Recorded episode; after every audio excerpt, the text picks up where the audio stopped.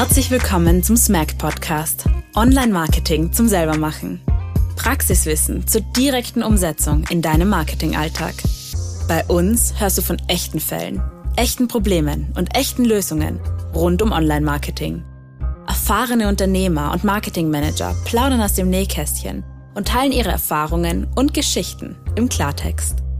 Bei uns erfährst du, wie unterschiedlichste Betriebe und Dienstleister im Marketing arbeiten welche Fehler du vermeiden solltest und welche Learnings du direkt für deinen Betrieb mitnehmen kannst.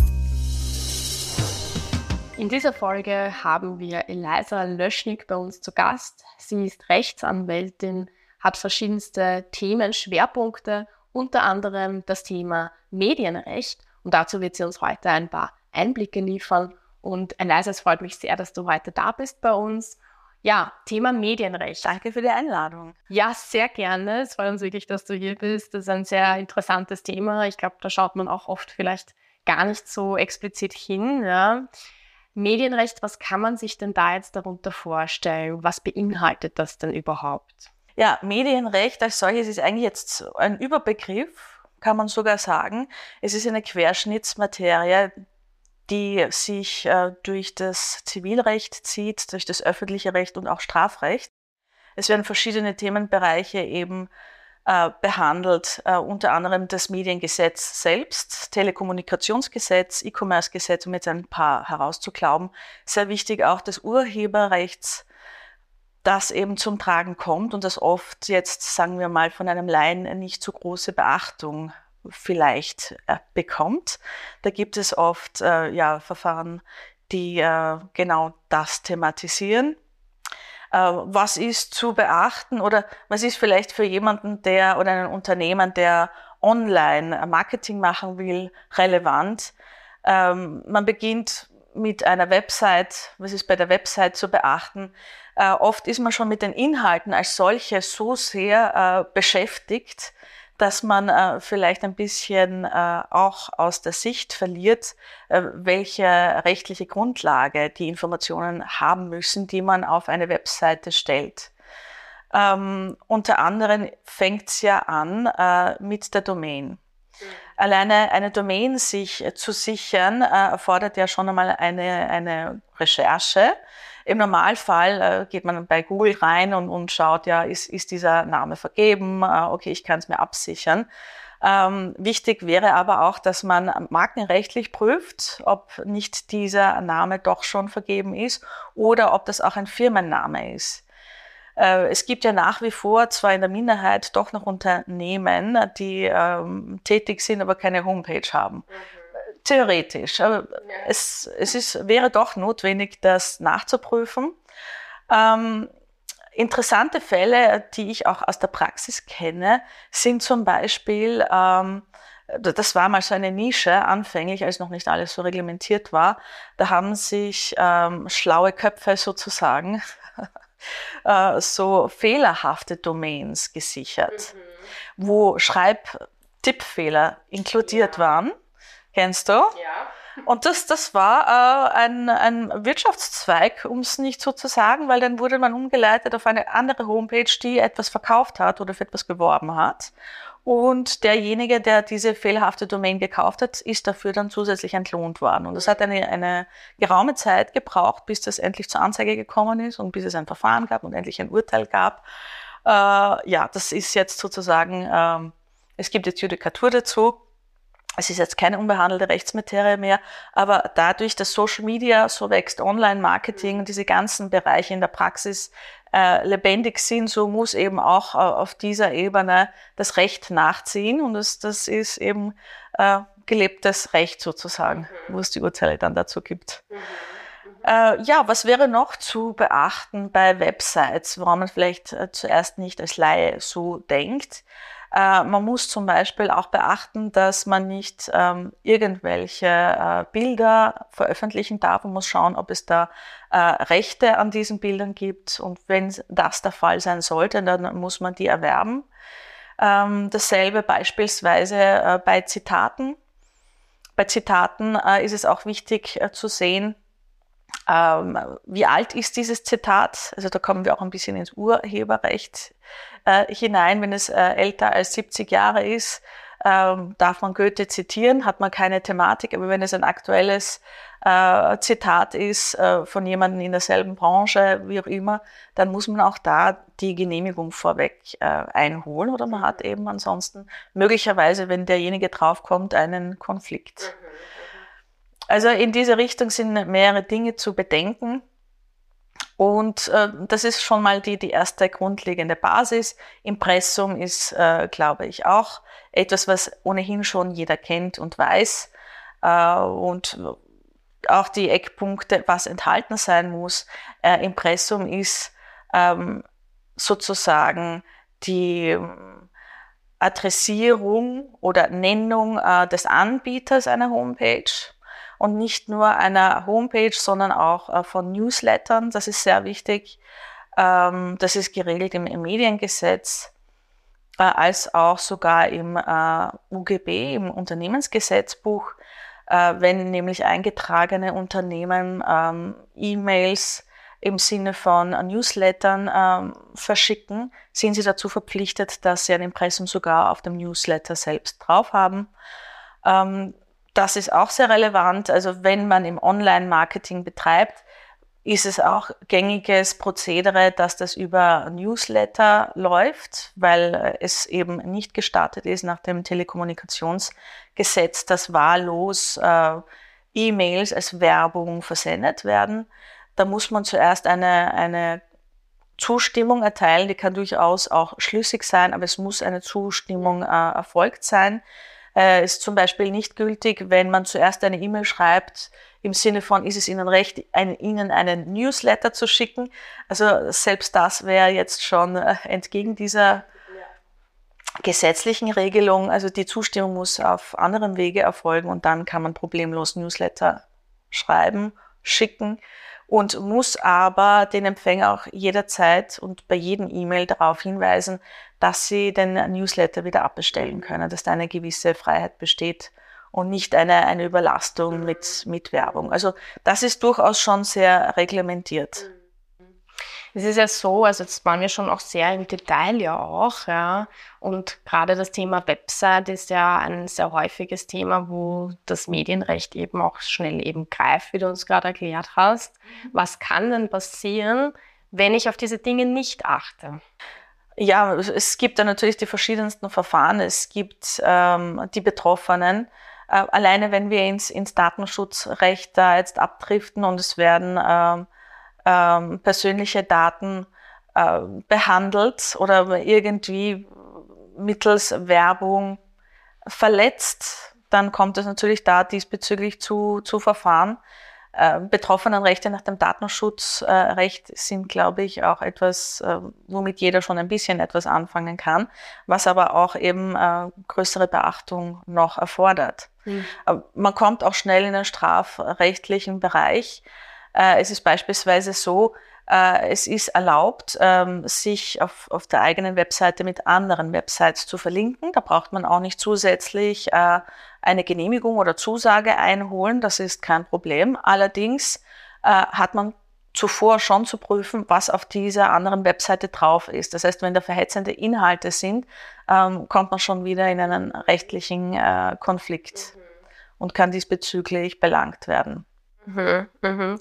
Wie kann man sich dann das Ausmaß vorstellen? Also wo beginnt es dann oder bis wohin kann sich das erstrecken, wenn ich jetzt hier wirklich ja, in eine rechtliche Situation komme, wo ich mich nicht das Gesetz gehalten habe. Ja, es kommt darauf an, in welchem äh, Gesetz wir uns jetzt ganz konkret äh, befinden.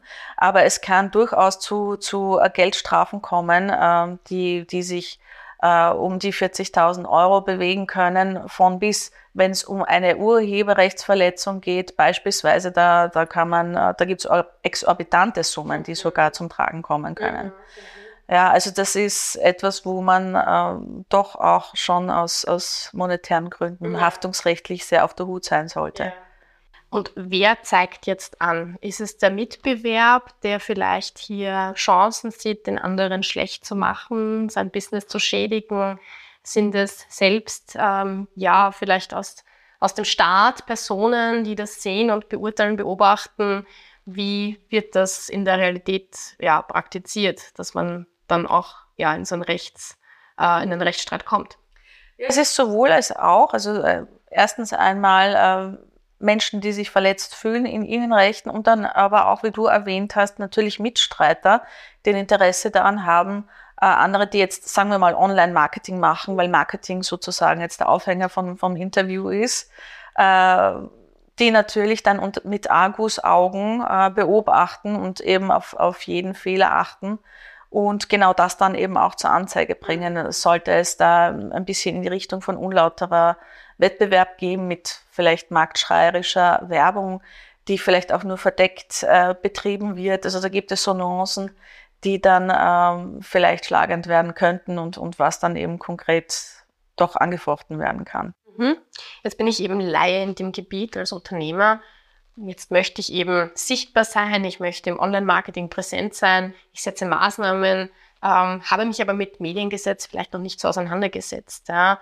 Ähm, was wären aus deiner Sicht trotzdem die ersten, Schritt, die, die ersten Schritte, bevor ich jetzt eben in die Sichtbarkeit gehe, vielleicht eben auf diversen Social-Media-Kanälen präsent bin? Was wären so deine Empfehlungen, ähm, bevor ich diesen Schritt setze, dass ich präsent und sichtbar bin? Äh, als erstes einmal selbst äh, zu überprüfen, welche Informationen äh, kolportiert werden sollen. Es ist auch wichtig, äh, dass das, was veröffentlicht wird, ähm, so gut als möglich vollständig und eben auch richtig ist. Mhm. Äh, es ist durchaus auch empfehlenswert und ich habe das gesehen, das habt auch ihr auf eurer Webseite. Es ist da eine äh, Haftungsklausel drinnen, dass eben äh, schon vorweggenommen wird, falls die Informationen, die nicht vollständig sein sollten oder sich geändert haben, vielleicht noch nicht up-to-date sind. Also das ist etwas, ähm, was man sich im Vorfeld auch schon überlegen sollte, wie der Marktauftritt ähm, auf der Homepage sein sollte und äh, davor auch ein bisschen eine, eine Marktstudie zu machen, äh, die urheberrechtlich vielleicht schon in die Richtung geht, dass man ähm, und auch markenrechtlich dass man wirklich seine eigene Marke aufbaut, ohne Überschneidungen mit, mit anderen äh, Mitstreitern sozusagen zu haben. Verstehe. Welche Möglichkeiten stehen mir denn jetzt überhaupt zur Verfügung, um zu prüfen, ob es eben ja vielleicht schon eine geschützte Marke ist oder ob der, der Name vergeben ist oder wie, wie das mit der Domain war, ja. Ähm, wie kann ich das eben als Unternehmer prüfen, dass ich mich auf der sicheren Seite bewege? Ähm, zum einen äh, markenrechtlich, natürlich ist äh, heutzutage schon, muss man leider sagen, also man kann schon wirklich sehr viel äh, mit dem Internet, mit der Suchmaschine abdecken, aber um auf der ganz sicheren Seite zu sein, kann man auch eine Abfrage machen beim Patentrecht mit ähnlichen Namen, zum Beispiel in ähnlicher Namensführung, wie ich sie jetzt zum Beispiel habe oder wenn ich eine neue Marke präsentieren möchte online ähm, das ist etwas, was, was unkompliziert durchgeführt werden kann. Und Firmenbuch abfragen kann man auch. Also es ist öffentlich schon abfragbar. Da gibt es ein paar Internetseiten, für die ich jetzt nicht Werbung machen will, aber das ist kostenlos, wo man schon einmal äh, da abgrenzen kann, ob es eben den Firmennamen gibt, ob es die Marke gibt und allgemeine Suchverlauf, dass man da zumindest im Großen und Ganzen jetzt einmal eine erste Due Diligence oder Marktrecherche gemacht hat, damit man sich eben wirklich seine eigene Domain, seine eigene Marke sichern kann und nicht in, in Konflikt kommt mit ähnlichen äh, Wortlauten beispielsweise oder Firmenwortlauten. Wie sieht denn ein Szenario aus eines Unternehmers, wo ich jetzt beginnen muss, mir einen Rechtsexperten zu holen? Ab wann braucht es das denn? Ja, das wird ähm, wahrscheinlich dann der Fall sein müssen, wenn die Firma mal auch eine gewisse Größe angenommen hat. Im, Größe im Sinne von, äh, wenn es ein Online-Marketing ist, das international laufen soll. Dabei ist zu beachten, dass immer äh, geltendes Recht ist, das Recht des Sitzes, wo der Konsument seinen Wohnsitz hat. Ähm, das heißt, wenn ich international jetzt mit Produkten handle und es gibt einen Konflikt mit dem Konsumenten, jetzt um dieses Beispiel eben aufzugreifen, dann äh, wird das Land äh, das Recht des Landes schlagend, wo der Konsument eben seinen Wohnsitz hat. Das, äh, da gibt es in dem äh, Online-Handel gibt es sehr viele Nuancen, die zu beachten sind, rechtlicher Natur. Also spätestens dann sollte sich jemand, der eine Online-Plattform mit, mit Produkthandel, mit Serviceleistungen die er international äh, vertreibt, sich mal mit einem Rechtsexperten diesbezüglich kurzschließen und einmal eine rechtliche Basis schaffen, damit er weiß, wie die äh, Kanäle, die Kommunikationskanäle äh, zu laufen haben und was zu beachten ist im Handel mit, mit Konsumenten und auch B2B. Mhm, mhm.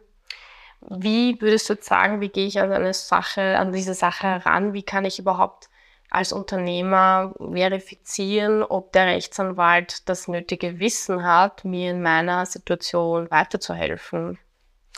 Ja, das ist eine gute Frage. Nein, Im Normalfall ist es einfach äh, so, dass äh, äh, Rechtsanwälte haben ihre Schwerpunkte und wenn jemand versiert ist in diesem Rechtsgebiet, dann hat er diese Schwerpunkte auch selbst auf seiner eigenen Homepage mhm. und das ist dann äh, ganz transparent und, und sollte natürlich dann diesbezüglich ja dann auch kein Problem für den Mandanten sein, das festzustellen. Äh, natürlich gibt es dann den einen oder anderen Kollegen, der sich schon einen Namen gemacht hat, der eben bekannter ist. Ja, das äh, ist dann eben auch von Vorteil, wenn man sich vielleicht an einen mhm. versierten Experten äh, richtet. Ähm, grundsätzlich ist es so, dass die Rechtsanwaltskammer selbst darf keine Empfehlungen erstellen. Mhm. Also man muss wirklich dann selbst schauen und recherchieren, wer im Medienrecht schon versiert ist und seinen Schwerpunkt dort hat. Mhm. Jetzt hast du dich ja eben auch spezialisiert, unter anderem auf Medienrecht. Was interessiert dich an dem Thema besonders oder was ist der Reiz für dich, warum du dich dafür entschieden hast? Ich glaube auch eine Arbeit in dem Bereich jetzt noch zusätzlich zu schreiben. Ja, das ist richtig. Ich habe äh, ein Postgraduate gemacht, ein LLM, also der ist jetzt äh, als solches abgeschlossen vom Lehrgang her. Ich bin jetzt gerade in der Phase, wo ich meine Abschlussarbeit schreibe, äh, wo das Thema ist, ähm, ich untersuche eine äh, Verordnung in Deutschland, die äh, Kryptowertetransferverordnung, äh, auf die Einhaltung von betroffenen Rechten nach der Datenschutzgrundverordnung. Äh, warum?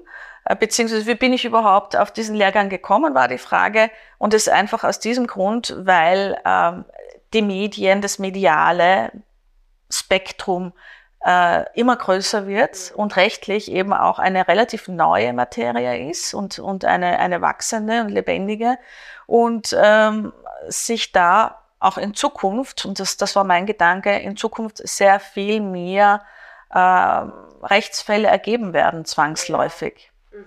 Und mich das äh, prinzipiell äh, auch insofern interessiert, weil es betrifft uns alle. Es gibt wirklich niemanden mehr, als, als wirklich ähm, gewisse Menschen aus einer älteren Generation schon, der Social Media nicht mehr nutzt. Also man, man ist privat damit ähm, konfrontiert, im Marketingbereich, wirtschaftlich. Es ist etwas, was wirklich uns alle betrifft. Das ist ein guter Punkt, das ist jetzt eben gesagt, es betrifft uns alle nämlich nicht nur aus der Rolle des Unternehmers oder des Marketingverantwortlichen vielleicht, sondern auch aus der Position des privaten Users. Gibt es da auch etwas, was zu beachten ist, wenn ich mich eben mit sozialen Medien befasse, äh, wenn ich es selbst poste, aus der privaten Sicht heraus? Was man vielleicht ja auch schon ähm, ein bisschen weiß und kennt. Also es gibt da schon äh, ganz klare Grenzen, was ich über jemand anderen poste. Mhm.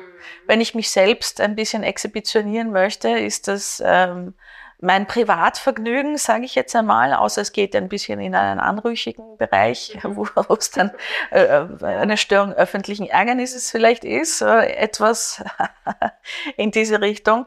Aber grundsätzlich hat man darauf zu achten, was man über andere mhm an und für sich schreibt. Und äh, da geht es dann sehr auch ähm, datenschutzrechtlich um die sensiblen Daten. Ja. Mhm. Das in erster Linie ähm, strafrechtlich habe ich schon angeschnitten, vielleicht äh, wenn man da äh, Verhetzungen betreibt, mhm. wenn man sich selbst negativ äußert über Minderheiten. Mhm dann ist man sehr schnell im Strafrecht drinnen. Also da gibt es ja auch bekannte Fälle über Facebook-Verhetzungen von einer gewissen Politikerin in Österreich. Also da ging es nicht um Verhetzung, sondern um eine Beleidigung war das, soweit ich weiß. ähm, ja, da hat man natürlich darauf großes Augenmerk äh, zu legen, weil man eben ein sehr viel größeres Publikum hat, das man erreichen kann. Jetzt hast du es noch angesprochen, sensible Daten. Sensible Daten verbinden wir gleich mit dem Stichwort DSGVO in der heutigen Zeit. Ja, das ist ein Thema, wo schon viele dann die Ohren ah, zumachen und sagen, danke, da habe ich jetzt genug davon. Aber wie relevant ist es tatsächlich, nämlich jetzt auch in Bezug auf, ja, dass ich das umsetze, dass es wirklich alles in Ordnung ist, weil was kann passieren, wenn ich das eben noch bis dato noch nicht so ja, berücksichtige in meinem Betrieb? Ja, da wird die Datenschutzbehörde dann ihre Freude haben, wenn sie diesbezüglich Beschwerden bekommt von Betroffenen. Wer ist betroffen? Betroffen ist derjenige, dessen, der sich in seinen Rechten als verletzt erachtet, äh, weil seine sensiblen Daten äh, veröffentlicht worden sind oder wo abgespeichert werden, wo sie eigentlich nicht abgespeichert sein sollten. Äh, der hat dann auch der Betroffene verschiedene Rechte, wie man damit äh, umzugehen hat. Also das Recht auf Löschung, hat ein Recht auf Widerspruch, hat das Recht auf Auskunft. Äh, es gibt auch äh, das Recht auf Information. Ähm, es gibt ja verschiedene Möglichkeiten, wie ein Betroffener damit umgeht. Äh, es gibt natürlich auch ein Spektrum, das muss es geben, aber wir leben in einer sehr datenüberlasteten Welt, kann man vielleicht schon sagen. Darum gibt es ja nicht ohne Grund eine Datenschutzgrundverordnung, die ja ziemlich komplex geregelt ist. Aber es gibt natürlich ein Spektrum, wo man äh, Daten auch nutzen kann und wo man Daten ja auch freiwillig herausgibt, wie seinen Namen, äh, sein Geburtsdatum, mhm. äh, möglicherweise auch die Adresse. Ähm, gerade im, im ähm, wenn man online etwas kauft, man muss Daten preisgeben. Mhm. Und wenn das in diesem, sagen wir mal, geschützten oder eingeschränkten Rahmen ist, dann ist es auch legitim, man gibt seine Zustimmung dazu, ähm, wo natürlich wieder dann Problem Punkte oder Überschneidungen äh, auftreten können, ist, wenn diese Daten dann eben äh, verkauft werden. Also es gibt ja Institutionen, die Daten sammeln und verkaufen. Das ist äh, ein bisschen ein Graubereich, äh, der eben vielleicht auch ein bisschen noch mehr unter die rechtliche Lupe genommen werden muss. Ja. Mhm. Hast du vielleicht auch ein, zwei Praxisbeispiele, von ja, Fällen, wenn sie auch vielleicht tatsächlich auch vor Gericht landen? Gibt es da schon Fälle, von denen sich berichten lässt? Ja, ist vielleicht auch ohne Namen zu nennen, aber vom Fall selbst, welche Situation das war und was dann vielleicht auch passiert ist. Hast du vielleicht ein, zwei Beispiele für uns, um das auch praxisnah ein bisschen? Ja, also ich, ich habe ähm, einen Fall, der vielleicht gerade aktuell ist und ohne äh, Namen nennen zu wollen. Das ist ist, ist mir im privaten Bereich und, und da ging es um eine Auseinandersetzung eines Ehepaars, das auseinandergegangen ist, wo ähm, sagen wir mal, äh, delikate äh, Details aus dem Beziehungsleben äh, veröffentlicht wurden auf Facebook. Mhm. Äh, dann folgte gleich äh, die Klage äh, und auch eine, eine nicht unbeträchtliche Geldsumme zur Entschädigung. Äh, weil da äh, zumindest in den Raum gestellt wurde, dass dadurch eben auch psychische, äh, eine psychische Belastung entstanden ist, die äh, auch therapeutisch behandelt wird und es gibt tatsächlich eben da konkrete Rechnungen. Und das ist jetzt gerade ein, ein, ein, laufendes Verfahren, wo man dann eben schauen wird, in welche Richtung das geht. es ist, glaube ich, ganz klar zu sehen, dass, dass die Veröffentlichung von, von sehr persönlichen Details ja, kritisch. kritisch sind, beziehungsweise im Urteil äh, dementsprechend äh, behandelt werden wird. Mhm. Und äh, ich gehe auch davon aus, dass eben äh, die die therapeutische Behandlung bezahlt wird. Mhm. Aber ich greife da jetzt natürlich vor. Ja, das ist, ja. äh, ich, ich, muss dazu sagen, ein bisschen ein Fall aus dem heiteren Bezirksgericht, aber diese Fälle gibt's eben und den, ja. den Fall habe ich jetzt gerade aktuell aus der Praxis. Ja, super. Dankeschön auf jeden Fall für diesen Einblick. so auf jeden Fall sicher sehr interessant, auch das zu beobachten, wie sich diese Fälle auch dann entwickeln. Und du hast es jetzt eben auch gesagt, ja, dieses Veröffentlichen eben auch im privaten Bereich. Jetzt sehen wir natürlich oft ganz viele ja, Videos im Web natürlich, auf TikTok, auf Instagram werden Reels gepostet. Ähm, und da bin ich vielleicht nicht immer nur ich sichtbar und entscheide das, sondern da ist vielleicht auch noch eine andere Person oben. Auch wenn ich jetzt eben im Betrieb Videos mache, ja, wer ist dafür verantwortlich, dass diese Inhalte dann eben publiziert werden dürfen, also dass das eben rechtlich abgesichert ist, dass hier quasi vielleicht der Angestellte oder der in der Marketingverantwortliche hier für den Betrieb zum Beispiel auch Videos macht. Ähm, wie lässt sich das darstellen? Kann es hier zu Konflikten überhaupt kommen? Wenn hier jemand dann aus dem Betrieb zum Beispiel geht und sagt, das sind jetzt noch Daten von mir online, das möchte ich nicht, wie ist, da hier die Situation? Ja, grundsätzlich ist es mal so, dass die ähm, Zustimmung einzuholen ist von jedem, der mitgefilmt wird. Gerade wenn man einen Betrieb filmt, da muss jeder äh, Arbeitnehmer, Arbeiter, der dort tätig ist, vorweg informiert werden und muss wirklich explizit, konkret seine Zustimmung erteilen. Wenn er das nicht tut, das steht ihm frei und dann ist er eben in diesem Film nicht enthalten, äh, gibt er keine Zustimmung und er ist trotzdem äh, drauf auf dem Film, dann hat er tatsächlich ein Recht, dass das wirklich rausgeedit wird. Mhm. Ja, auch ähm, wenn er dann die Firma verlässt und äh, es, er wird dann noch gezeigt, ja, ist, ist es schon so, dass grundsätzlich äh, verlangt werden kann, dass er auch da äh, wirklich rausgeedit wird aus, aus eben einem Film, das, was eben eine Firmenpräsentation ähm, darstellt. Mhm. Ja, mhm. wenn er nicht mehr Teil der Firma ist, ist es ja auch sinnvoll, aber es besteht grundsätzlich auch das Recht von seiner Seite oder der Betroffenen. Mhm. mhm. Okay, verstehe. Ja, äh, ich denke, das Thema Recht ist sehr umfassend und sehr interessant. Ich glaube, es gibt sehr viele Beispiele noch, die man hier ja genauer unter die Lupe nehmen kann, wenn man das möchte. Ich sage auf jeden Fall jetzt mal schon vielen lieben Dank. Vielleicht sehen wir uns in einer anderen Folge nochmal, wenn es vielleicht wirklich einen konkreten Fall auch einmal gibt, ja, oder eine Situation, die wir genauer beleuchten oder wenn aus der Community vielleicht auch Fragen kommen dazu, dann würde es mich natürlich freuen, wenn wir uns zu diesem Thema nochmal unterhalten. Gerne. Ansonsten sage ich eben vielen Dank, dass du da warst und uns hier einen tiefen Einblick in die Materie geben konntest. Und an alle, die jetzt diese Folge gesehen haben und sagen, ja, das interessiert mich genauer, Medienrecht, Mediengesetz, äh, was muss ich hier beachten, berücksichtigen, dann macht es sicher Sinn, hier einen Rechtsexperten sowie auch die Eliza zu kontaktieren und hier sich mal genauer zu informieren, welche rechtlichen Bedingungen für mich herrschen. Viel Spaß noch mit den weiteren Folgen und bis bald. Das war das Mac Podcast. Online-Marketing zum Selbermachen. Wenn dir unsere Inhalte gefallen, freuen wir uns über eine positive Bewertung von dir. Wie kannst du bei uns teilnehmen? Falls du selbst spannende Erfahrungen, Tipps oder Geschichten aus dem Bereich Online-Marketing hast und diese mit unserer Community teilen möchtest, dann melde dich bei uns. Wir sind immer auf der Suche nach interessanten Gästen für unseren Podcast. Vergiss nicht, diese Folge zu teilen und uns zu folgen, um keine weitere zu verpassen. Vielen Dank fürs Zuhören und bis zum nächsten Mal.